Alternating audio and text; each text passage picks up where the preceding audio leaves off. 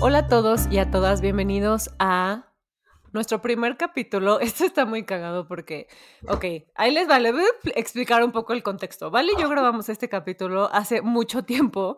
Este es el primer capítulo, o sea, este es el tema, el primer tema con el que queríamos lanzar el podcast.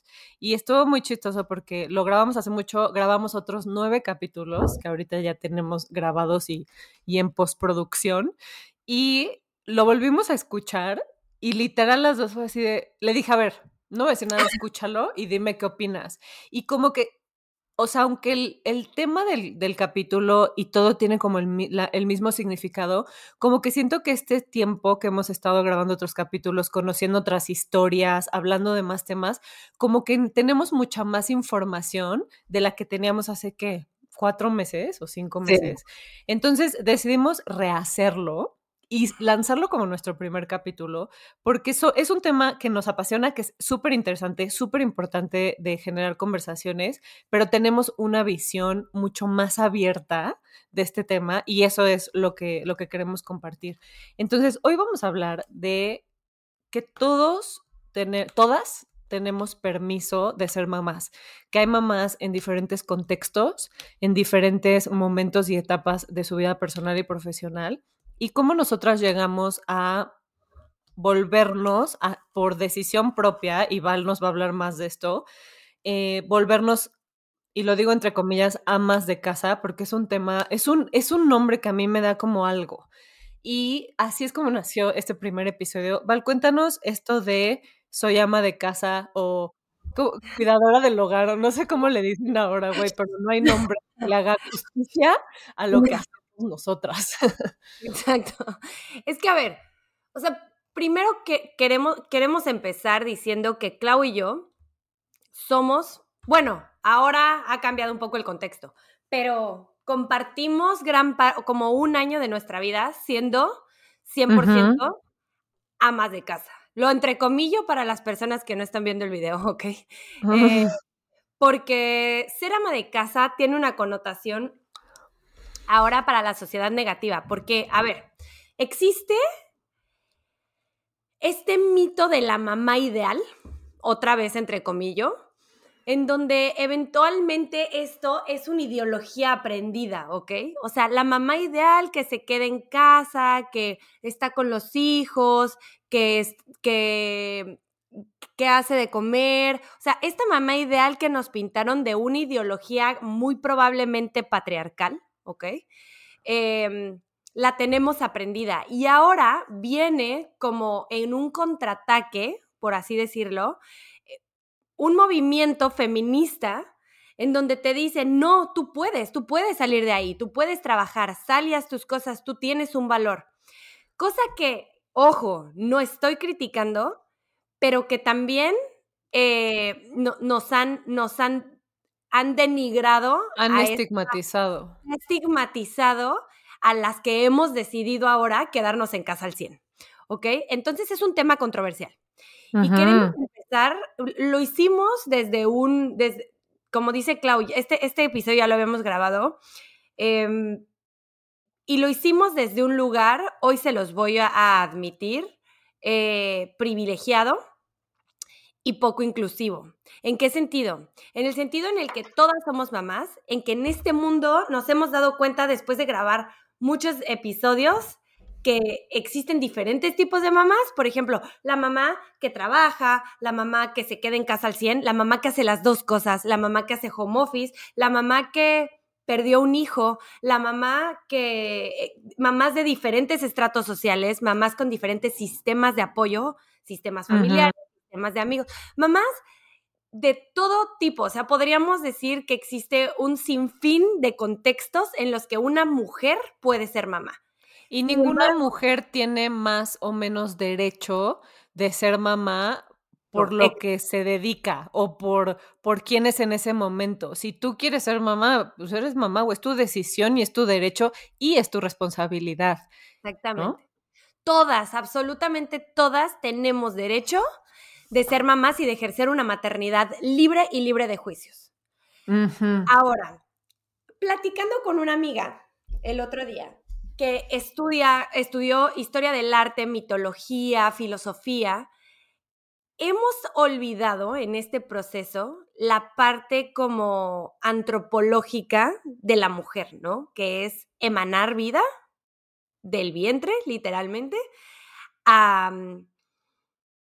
y, ser, y ser el hogar. Yo sé que esto suena un poco filosófico, cuando ella me lo dijo igual me quedé así como, eh, qué bonito, ¿no? Pero si lo vemos profundamente, Clau, em, las feministas se te pueden echar encima y no por decir esto no soy feminista. Sin embargo, como que en esta lucha por querer, por querer salir y, sentir, sentirte menos porque haces la comida y cuidas de tu hijo, que ojo, ahorita voy a hacer una pregunta de que eso no es un trabajo, pero podemos discutir eso más adelante, pero no por el hecho de denigrar esta parte, de decir no eres suficiente, por eso tú puedes más, tú puedes dar más, tú puedes salir y hacer más.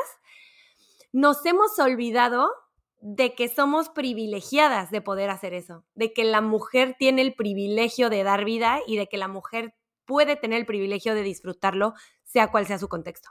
¿no? Ok, ok. Ahora vamos en orden porque hay muchas cosas que me encanta que dijiste que tenemos que tocar una a una, pero primero antes que empezar con todo esto, quiero que nos cuentes tu historia. ¿Cómo fue contigo la maternidad? ¿Cómo fue que decidiste salir de tu trabajo? Tú tenías un trabajo cuando antes de embarazarte embarazada y trabajaste los primeros meses de vida de Pato. Entonces, cuéntanos tu historia primero.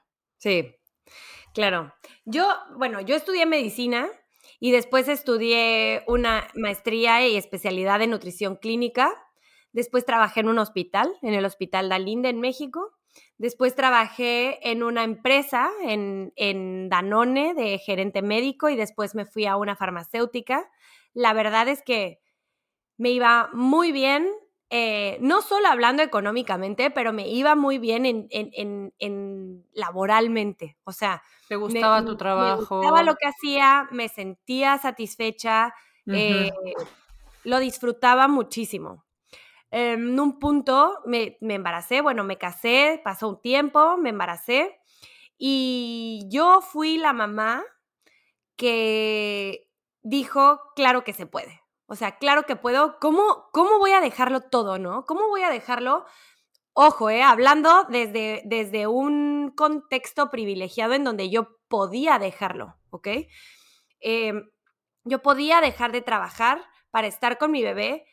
Eh, claro, eh, apretándonos un poco en algunas cosas, pero soy, siempre eh, estuvo en la mesa, o sea, es una conversación que tú y Luis tuvieron y siempre estuvo en la mesa desde tu embarazo, trabajar o no trabajar, o no, no tuvieron esa conversación, porque siento que a veces ni siquiera se tiene esa conversación, como que asumes que la vida va a seguir igual, o, no sé, o sea, cuéntanos. Sí, sí, la verdad no se tuvo.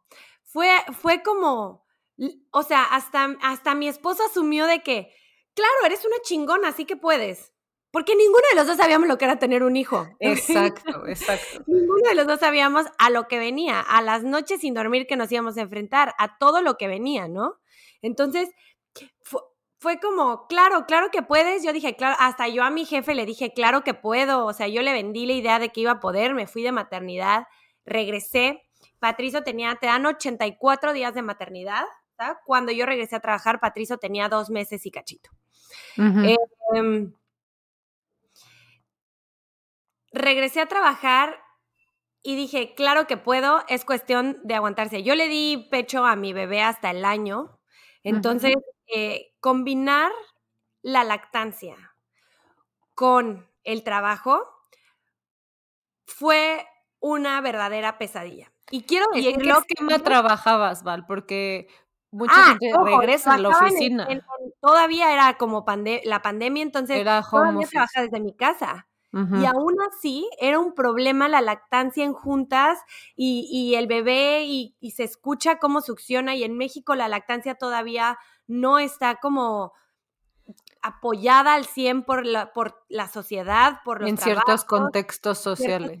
Exacto. Entonces para mí fue muy difícil seguirle dando pecho a mi bebé mientras trabajaba. Entonces eso fue como lo principal. Yo decía, yo como mamá, lo que puedo hacer por mi bebé es darle pecho. Ojo, no estoy eh, diciendo que, que, es lo mejor para todos los bebés, pero yo, yo, yo tenía muy buen, o sea, me fue muy bien en la lactancia. yo quería seguirle dando pecho a mi bebé de dos meses, ¿no? O sea, tampoco estás hablando de un bebé de un año, estás diciendo mi bebé tiene dos meses, dos meses de una semana. Necesita. Le quiero seguir dando pecho. Y me, va me acuerdo que, que en la vez pasada que hablamos de esto, también dijiste que tú sentías que no estabas al 100 en nada, como que te sentías insatisfecha. Entonces, en un punto, o sea, eh, forzándome y forzándome y forzándome, me daba cuenta que no estaba entregando al 100 en el trabajo, pero que tampoco le estaba entregando el 100 a mi hijo. Y eso fue lo que me hizo quebrarme. Pero les estoy diciendo que me quebré en seis meses, porque todavía trabajé hasta que Patricio cumplió siete. Y aparte, siete es la edad complicada. A los siete meses en un esquema de home office, o sea, de oficina, que la verdad, muchas no me dejarán mentir, las que han estado en mi, en mi situación. El esquema de home office es un gran esquema, siempre y cuando se respete el horario laboral, cosa que no es lo, pues lo que sucede en realidad. Ahora trabajas todo el tiempo, yo terminaba de trabajar a las 7 de la noche y empezaba a las 7 de la mañana. Claro, con más espacios entre... Pero de todas formas. pero de todas formas, trabajaba todo el día. Entonces... y eh, cuéntanos la conversación que tienes con tu mamá que hace que llegues a, a la conclusión que llegaste. Cuando me quebré, la verdad, mi mamá tiene una intuición impresionante porque yo todavía en el ego de claro que puedo y no le voy a, o sea, yo no hablaba de esto con nadie. Obviamente me quebraba con mi esposo así de que ya no puedo más, es que estoy trabajando y no sé qué, y, y estoy aquí todo el día con el niño, necesito que me ayudes más. Y él tenía que salir a trabajar porque él ya no tenía esquema de home office, entonces salía a trabajar. Entonces yo llegaba y estaba verdaderamente con una dinámica familiar hostil. Y hostil drenada. ¿eh? o sea, drenada, drenada de energía. Y hablé, mi mamá me dijo, yo sé lo que te pasa. Y te quiero decir una cosa, mi mamá me dijo, te lo digo desde el amor más profundo que te tengo. Eh, tú, que te encuentras en la posición de poder quitarte ciertos privilegios porque claro que los tienes trabajando, ¿ok? O sea, tienes un privilegio de estatus, tienes un privilegio económico, tienes un privilegio de este empoderamiento femenino económico de yo me compro mis propios chicles porque puedo, porque me los gano. Todo esto lo vas a perder si dejas de trabajar.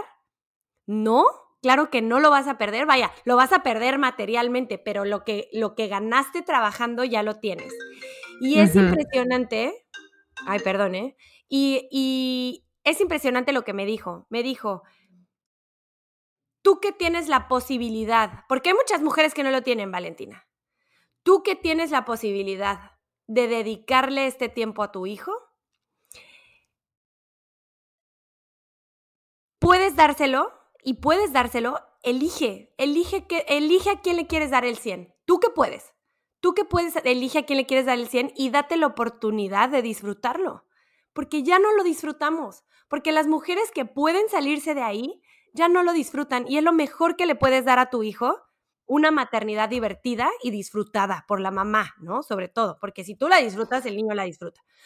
sí, y, otra vez retomando esta idea de como que Valeria y yo tuvimos una discusión ayer que estábamos como rearmando el, el capítulo y dijimos, es, le dije, es que, güey, nos escuchamos muy privilegiadas y no quiero que se, no quiero que este sea, porque es nuestro primer capítulo, no quiero que este sea como el concepto en el que, en el que nos conocen, porque es, estamos conscientes de todo lo demás que hay. O sea, yo tengo muchas amigas, conozco mucha gente, mi hermana, para empezar, este, son gente que ha dejado a sus bebés a los 45 días en la guardería y, y es porque hay que salir a trabajar y hay otras circunstancias.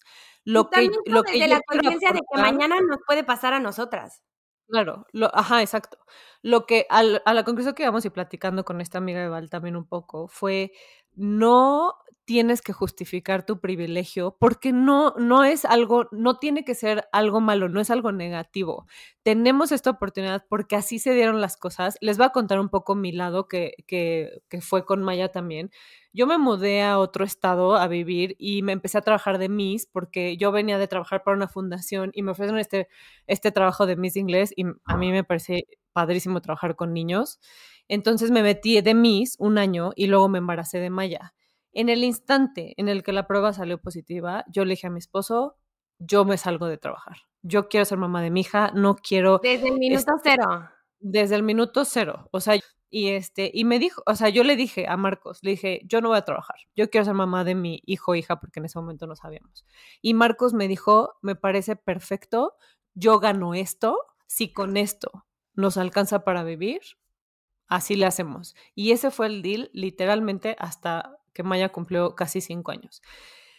Yo me sentí muy en paz con esa decisión hasta la fecha, no lo hubiera cambiado por nada, pero sí hubo mucha... Eh, muchos prejuicios en mi entorno que no vi en ese momento porque la gente es muy buena para no para ocultarlo y no decirte lo que realmente opinan, pero ya que cambia la cosa ya sale todo. Ay, yo ya decía que tienes que trabajar, ya sabes, o sea, ahí les va paso por paso. Yo dejo de trabajar, soy feliz, o sea, siempre les digo, güey, es que a mí me encanta ser lo digo entre comillas, ama de casa. O sea, me encanta estar en mi casa, me encanta cocinar, siempre me ha encantado. O sea, de verdad, nunca tuve y, a, mucha honra lo digo, yo he sido buena ama de casa, la neta, y me gusta. O sea, no lo hago este, con enojo, con resentimiento, nada, nada, nada. De verdad ha sido, fue, fue una experiencia muy padre y no me arrepiento.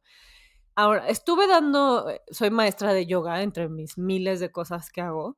Y eso sí, lo estuve dando dos clases a la semana, todo el embarazo. Regresé cuando Maya tenía dos meses de nacida a seguir dando yoga, pero el yoga yo lo veo más como una pasión, como parte de quien soy y lo seguí haciendo y no lo interrumpió ni mi embarazo, ni mi parto, ni mi posparto, ni nada.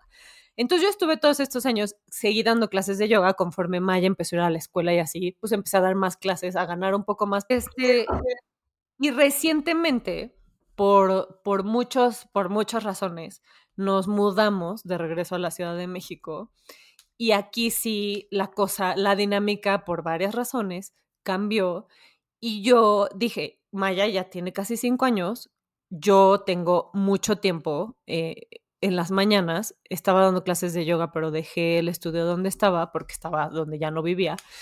Y, este, y dije, ahorita sería una buena idea por la situación económica, también yo ponerme a buscar trabajo. Cuando te ibas a poner a buscar trabajo, te cayó. Literal, exacto. Un trabajo que aparte me encanta, un trabajo que me da la libertad y la flexibilidad de estar con Maya todo el día, llevarla a recogerla de la escuela. La verdad es que en ese sentido he sido también muy privilegiada. Pero ahora cuéntanos, ¿qué te dice la gente cuando le dices que volviste a trabajar? Entonces, muy cagado porque cuando decidimos mudarnos, pues le cuento a las personas cercanas, ¿no? Al círculo cercano, así, no, pues ya nos vamos a México, a la Ciudad de México otra vez, todas mis amigas y, familia vive acá. Y este, y, y, como que los comentarios fueron así de, qué bueno que ya vas a... Qué bueno que ya te vas a ocupar. Así de, ¿y no te aburrías? Que también ya hemos hablado del, del aburrimiento en casa, vaya que no existe. Este, qué bueno, te vas a sentir más útil, este fue el, más, este, el más cañón y fue de una persona cercana, ¿eh? Muy cercana. Y, y siento que es ese como, ese juego social que traemos las feministas, entre comillas, porque no creo que el feminismo sea este, el empoderamiento. Yo creo que el feminismo es el apoyo y la empatía y el, la comunidad. Mujer, mujer. Yo, yo, la palabra... que me dijeron una vez a mí, también una persona cercana, que cuando no trabajas, se te pudre el cerebro. Haz favor, güey. Hay personas que tienen que ir a trabajar, que ni siquiera tienen home office, que a, los 45 días de que nace el, el, bebé se tienen que regresar a la, a la oficina, pero a, lo que vamos en, en, englobando en este tema es que hay prejuicios hacia todos lados, güey. O sea, yo he juzgado a las mamás que a los 45 días dejan a su bebé de 7 de la mañana a 7 de la noche, pero yo no entiendo ni sus circunstancias, ni su contexto, ni su situación económica o personal. Hay gente que se tiene que salir a trabajar más que por el dinero porque no pueden estar en su casa, porque es triggering estar en su casa, porque están en una relación violenta o tóxica. O sea, hay muchos factores que como desde aquí, desde esta silla, yo no entiendo. Por ejemplo, cuando Val iba, a seguir trabajando, me perfecto, estábamos en casa de mi mamá comiendo, y Val le, preguntó mi hermana a, Val, le dijo, ¿y qué vas a hacer cuando nazca Patricio? Y Val volteó le dijo, pues trabajar, así como obvio. Exacto, y, y, y de aquí quiero rescatar nuestro respeto y admiración por, por los tres lados, que es por las que quieren pero no pueden vivir de este privilegio, y la pregunta es, cómo podemos apoyar esta comunidad. Y también respeto y admiración por las que pueden vivir de este privilegio, pero también no quieren. Yo pude, yo pude no querer también. Sí, me explico. Yo pude también decir, no, ¿sabes qué? Como no puedo cumplir al 100 con los dos y quiero cumplir al 100 con el trabajo, alguien puede venir a mi casa a ayudarme a cuidar a mi bebé el tiempo que yo trabajo. Y es que eso también es válido. Y creo que fue una pregunta que te hiciste. Claro, no, es más, estuve a nada de hacerlo, Clau. Ajá, estuve a nada de hacerlo. Y no, y yo estoy segura que si lo hubiera hecho, no me hubiera arrepentido, como no me arrepiento de este lado, porque las condiciones se te van dando. En, eh, este es en, el contexto privilegiado de poder tener la decisión de, ¿sabes qué? No, yo quiero seguir trabajando y quiero que alguien más cuide a mi bebé. Porque llegó un punto, a ver, yo, yo cuando ya llegué a mi límite era porque yo tenía juntas todo el día, así como estamos tú y yo aquí viéndonos en la cámara, y al mismo tiempo Patricio ya se desplazaba. Sí, sí, sí, sí, sí. Se me iba. O sea, ya, ya no podía, porque antes lo tenía aquí en el piso, ¿eh? Aquí al lado en el piso. Mueve. Lo cambiaba la carriola, lo cambiaba la cama, le ponía las cositas y todo el tiempo aquí alrededor de mí mientras yo trabajaba, mientras él no se desplazaba. Pero el día que se desplazó, ya no pude estar en una junta, sola en mi casa. Y creo que justamente en ese, en ese contexto sí está chingón ser mamá y escoger tus circunstancias y lo que te toca, pero también la maternidad es responsabilizarte por alguien más y asegurarte que la persona a la que estás tú a cargo esté segura, esté protegida, esté creando vínculos lo mejor, de la forma más positiva. O sea, no es ser mamá por ser mamá, porque conocemos otras generaciones donde tenían ocho hijos y a ver quién los cuidaba y si sobrevivían chingón, como que también ahora tenemos este conocimiento y esta información de que es una responsabilidad cañona y que tú no puedes tener a un hijo gateando en un departamento, o sea, me explico como que hay otras cosas que empiezan a meterse aquí de a jugar el papel de tienes que estar al 100 o que alguien esté al 100 con tu hijo. Y esa muchas veces la opción es la guardería, por ejemplo. Exacto. Muchas veces como mamá dices, no, no voy a mandar a mi bebé tan chiquito a la guardería. ¿Por qué? Porque se enferman por... Bla o sea, cada quien tiene como sus em, herramientas y sus métodos de crianza y de cómo quieren cuidar a su bebé y es muy válido. En nuestro caso, y creo que viene también mucho de nuestras mamás, eh, nuestras mamás se quedaron con nosotros eh, los primeros años, ¿no? Por lo menos. O sea, yo me acuerdo que mi mamá entró a trabajar ya bien, bien, cuando yo tenía nueve, mi hermano seis, más o menos. Y, como que es el, es el parámetro que yo me ponía, ¿no? Como decir, sí, obviamente a los nueve la niña ya no me va a necesitar tanto, va a tener mil actividades. Y también yo creo que otra cosa que justamente estaba pensando, y creo que te lo dije, Val, por Voice Note, fue que, que, que socialmente nos han hecho creer por el patriarcado que la mamá es como decías al principio, que se queda en casa, que lava la ropa, que cuida a todos, que... y sí tenemos obviamente ese instinto materno, yo creo que es muy real el instinto materno, o sea, hay cosas, hay fuerzas más grandes que, que yo que, que, me ayudan a saber que mi hija está segura y me ayudan a protegerla, pero también creo que traemos muy aprendido como esta parte de em, tienes que ser esa persona que cuida, ¿cómo no vas a ser mamá? ¿Cómo no vas a cuidar a tu esposo? ¿Cómo no vas a servirle a tu esposo? exigencias alrededor. Exacto. porque el concepto de la mamá ideal está estigmatizado, pero si no eres si no eres mamá presente también estás estigmatizada. Exacto. Todo es un juicio y volvemos a esta idea de que muchas conductas que repetimos hoy en día son aprendidas. Yo hubo mucho tiempo y hasta ahorita estoy trabajando en eso, en que el centro de mi existencia era mi hija. Me identifiqué solamente con ser mamá. Y se me olvidó que Le pasa a millones de mujeres. Y se me olvidó que yo existo, que tengo, necesito tiempo, tengo proyectos, tengo vida antes y después de, de, de mis hijos y que, y que la sociedad me está, me permití creer lo que la sociedad patriarcal me ha dicho tanto de tú tienes que ser buena para esto. Entonces, si no eres una súper esposa y, estás este, todo el tiempo preparando la cena, entonces tienes que ser una buena mamá, mínimo, ¿sabes? Entonces, mínimo tienes que cuidar que todo esté en orden y todo esté bien. Y siento que entonces ahí es cuando, cuando hacemos las cosas desde el resentimiento, cuando hay este rol que a fuerza tienes que cumplir. ¿Qué me pongo yo?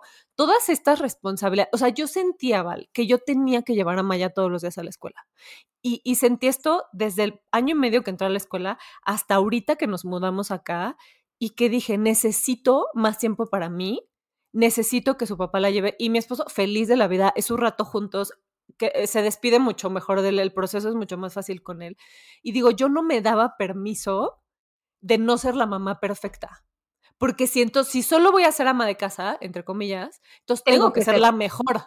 Y tengo que no frustrarme y tengo que estar feliz y tengo que inventarme actividades todas las tardes con Maya y tengo que estar lista para mi hija. Y hay días que de verdad no me siento así. Entonces esta lucha como de la expectativa que hay socialmente, la expectativa que tú solita te pones a ti misma porque creciste en esta sociedad que te está mandando estos mensajes todo el tiempo. Y que luego te sientes mal porque no eres la mamá perfecta, aunque estés en casa todo el santo día, porque no eres la profesionista, porque dejaste, entre comillas, tu carrera por tener hijos porque y estás entonces, perdiendo el tiempo, entre comillas. Exacto, y no, es, no me siento útil, como dijo esta persona. Ay, ya te vas a sentir más útil. Yo siempre me he sentido útil, güey. Pero eso no quita, Clau, que sí se siente bien feo, la verdad, y lo voy a decir aquí abiertamente. O sea, yo sí me he autosaboteado a mí misma por comentarios como, ¿cómo estudiaste medicina y ahorita no haces nada? O cómo estudiaste medicina y ahora solo te quedas en tu casa. Sí, qué fuerte. Oye, ¿piensas regresar algún día al hospital?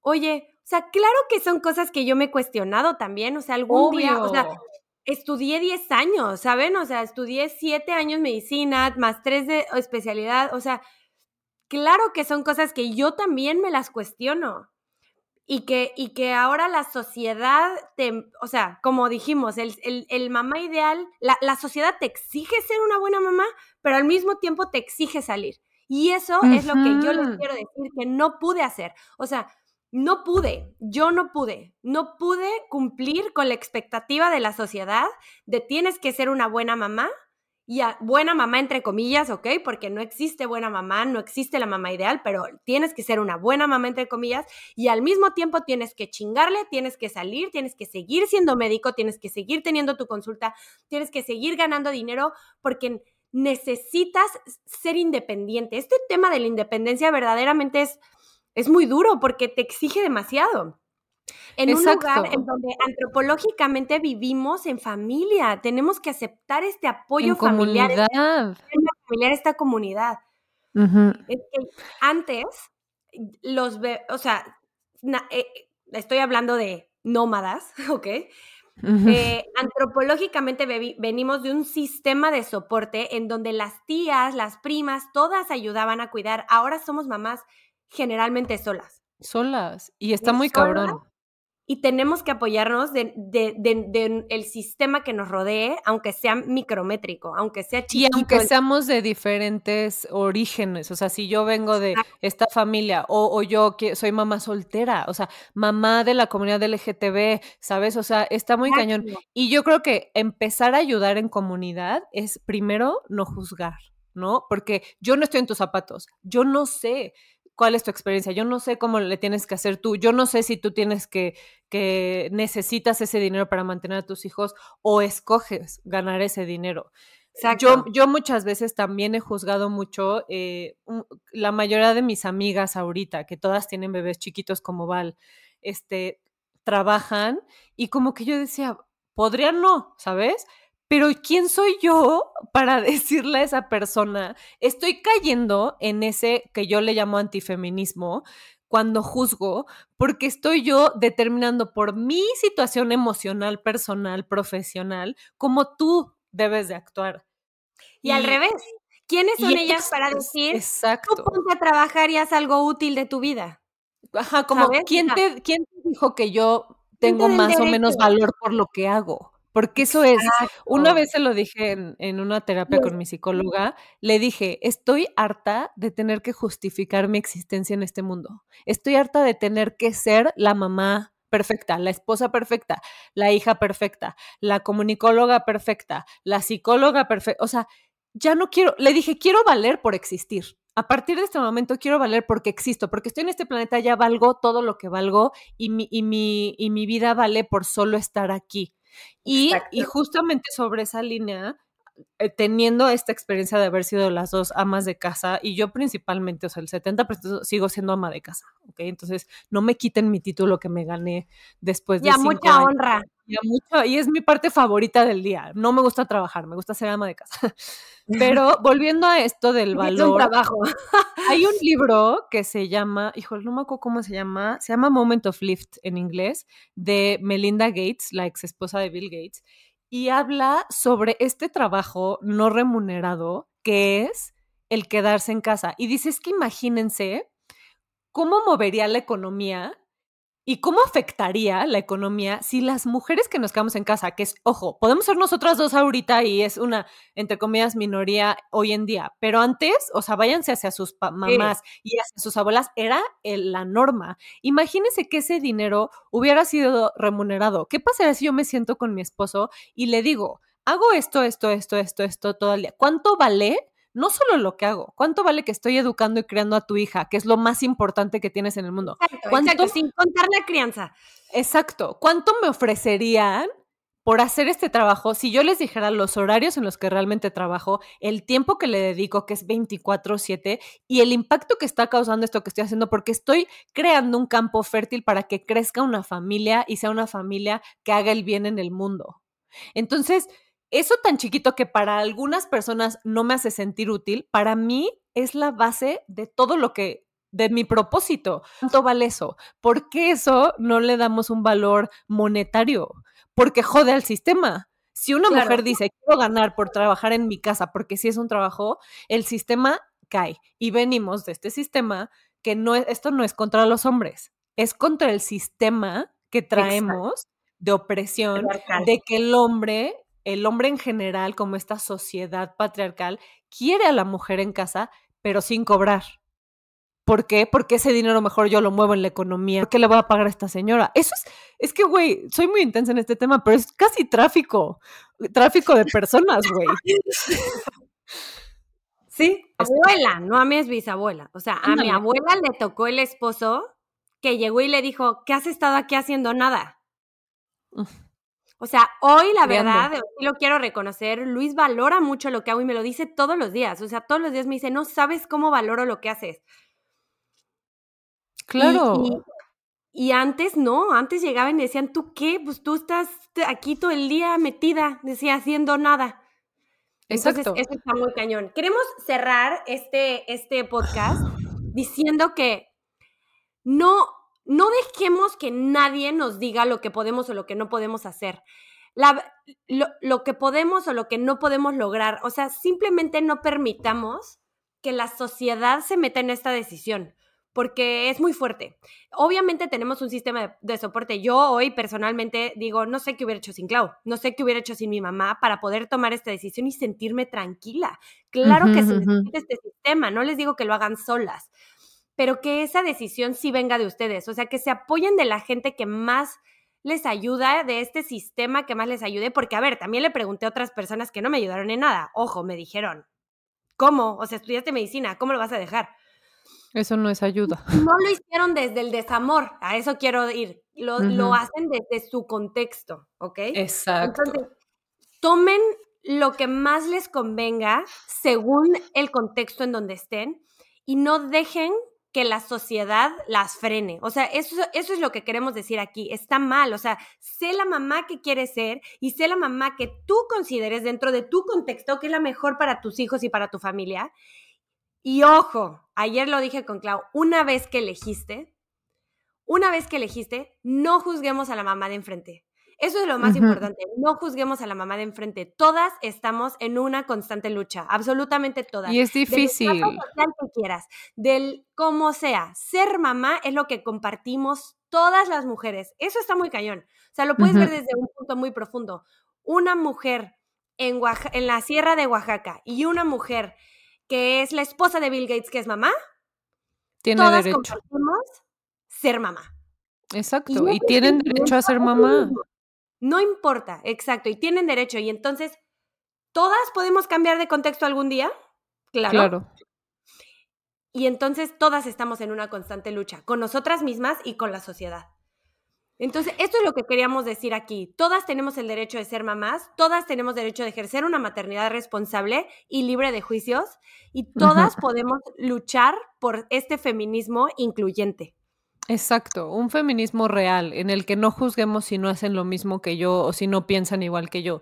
Yo creo que el feminismo que tenemos que enseñarle a, nuestras hijas y a nuestros hijos es más una especie de empatía y generar comunidad y apoyo mutuo y creo que no individualizarnos tanto, ¿no? Como que todas estamos viendo por la otra, porque todas podemos estar en los zapatos de la otra en cualquier momento.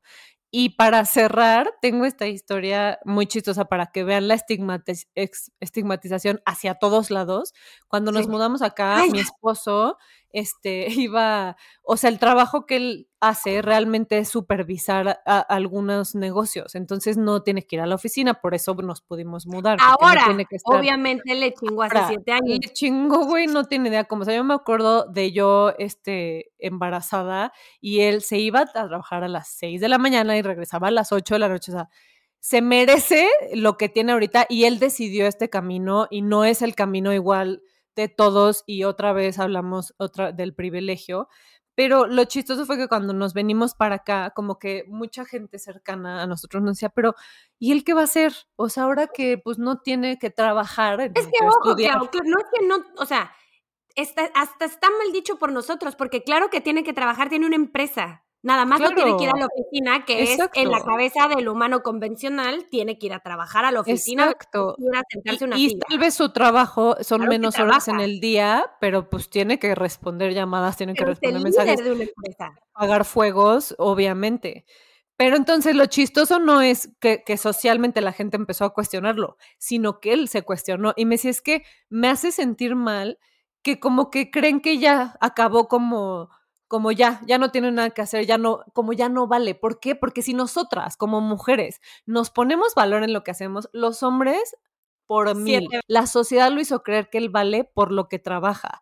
Y ahora, este, él, él como que le dije, quítate ese estigma porque trabajaste mucho tiempo para tener la vida que tienes, que muchos se sentirán privilegiados de tener y eso no tiene por qué hacerte sentir mal. Entonces, en general, creo que, y esto creo que va a prestarse para otro, otro episodio completo de qué cañones los roles que hemos asumido sin entenderlos y sin quererlos y cómo empezar como a cuestionarnos si estamos donde queremos estar, de por qué estoy juzgando al otro y de cuál es mi realidad en este momento. Exactamente. Qué interesante esto que dices de Marcos. Me impresiona cómo se ha de sentir él. También nosotras como mujeres no lo vemos. ¿Tú te lo preguntaste en algún punto antes de que él te lo dijera? ¿Cómo se sentía? No, no, él fue el que me dijo, me siento mal porque todo el mundo me dice que ya no va a hacer nada. Ajá. O sea, es que imagínate, Klaus, si la sociedad critica tan violentamente a una mujer que, como tú y como yo en algún punto, tomamos la decisión de dejar de trabajar en una empresa o de dejar de trabajar en tu caso para una fundación o yo en un hospital por quedarme en casa haciendo...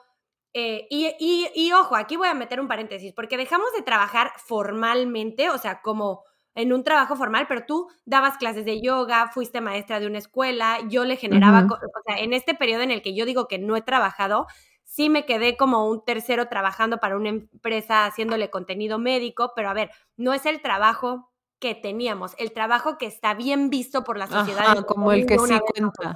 El trabajo que cuenta para la sociedad, ¿no? Porque hacíamos cositas. En, eh, eh, y, me caga, perdón, me caga decir cositas, porque no son cositas, estábamos trabajando. Claro, estábamos trabajando. O sea, hasta nosotras, hasta nosotras hacemos esa, esa, esa, como, como denigración del, Depreciación, pero imagínate si tú y yo hacemos eso, ¿cómo se sienten ellos también? Entonces tú también es para la sociedad de hombres. Por supuesto, es quitarnos ese estigma que también a ellos inconscientemente han aprendido a que si no proveen, por ejemplo, tengo el caso de una amiga y un amigo que ella es la que trabaja, le va muy bien y él se queda en casa con el hijo y él es muy muy paternal, como como que hace sentido y mucha gente habla de ellos como si fuera lo más raro del mundo, así, güey, ¿cómo funciona? Güey, les funciona muy bien porque así son los roles que ellos decidieron y están de acuerdo y mientras tú estés de acuerdo con tu pareja, güey, qué chingón que haya ese espacio de explorar dónde sí quieres estar y dónde no. No sé si mañana me tengo que poner a trabajar porque no tengo de otra, aunque no quiera ir a trabajar y tengo otro bebé y tengo que darle algo diferente a lo que le di a Patricio. Y, me la pasé mi vida juzgando a las mujeres que trabajaban y no se quedaban en casa. Como ejemplo, la verdad ya no lo hago de este lado, lo hice del otro lado, lo voy a aceptar. Claro, ya aprendiste. Me juzgué hasta a mí misma, deja a todas las demás, me juzgué a mí misma el día que dije ya no voy a trabajar, me costó mucho trabajo, ha sido un proceso largo y, difícil en, en, una batalla interna con mi propio ego. Claro. Pero pero algún día todos podemos cambiar de contexto. Algún día se nos cierra una puerta y se nos abre otra a la que tenemos que entrar. Entonces, Exacto. Entonces, tenemos que pensar que, que no podemos vivir juzgando y que, y que tenemos que ser más amables. Casi lo, digo en todos los podcasts, pero tenemos que ser más amables con el enfrente, porque no sabemos la batalla por la que están pasando. Hay mamás que, que que están pasando por mucho, por mucho, mucho más que ser mamás, o sea, por, por, contextos de ayer, y podemos hacer otro podcast de eso, de violencia, de toxicidad. De, toxicidad, de muchas cosas. Entonces, seamos amables con todos, pero sobre todo con la mamá de enfrente. Y, y, ser mamá, solo ser mamá no es fácil, o sea, es un trabajo que te tienes que terapar a ti misma. Lo importante es estar conscientes en este espacio, en esta tribu consciente, de regresar todo el tiempo a, un lugar de amabilidad. Y una vez más lo digo, mi respeto y admiración a todas, todas, todos, todes, todo, las mamás que existen. Los este cuidadores primarios, mamás, papás, todos. mamás, cuidadores primarios, abuelas que cuidan a los niños y que se convirtieron en mamás de sus propios nietos. A todos, absolutamente a todos, nuestro respeto y admiración lo están haciendo bien. Lo estamos haciendo bien. No es fácil, pero ahí vamos. Muchas gracias por acompañarnos y nos vemos en el siguiente episodio. En el próximo.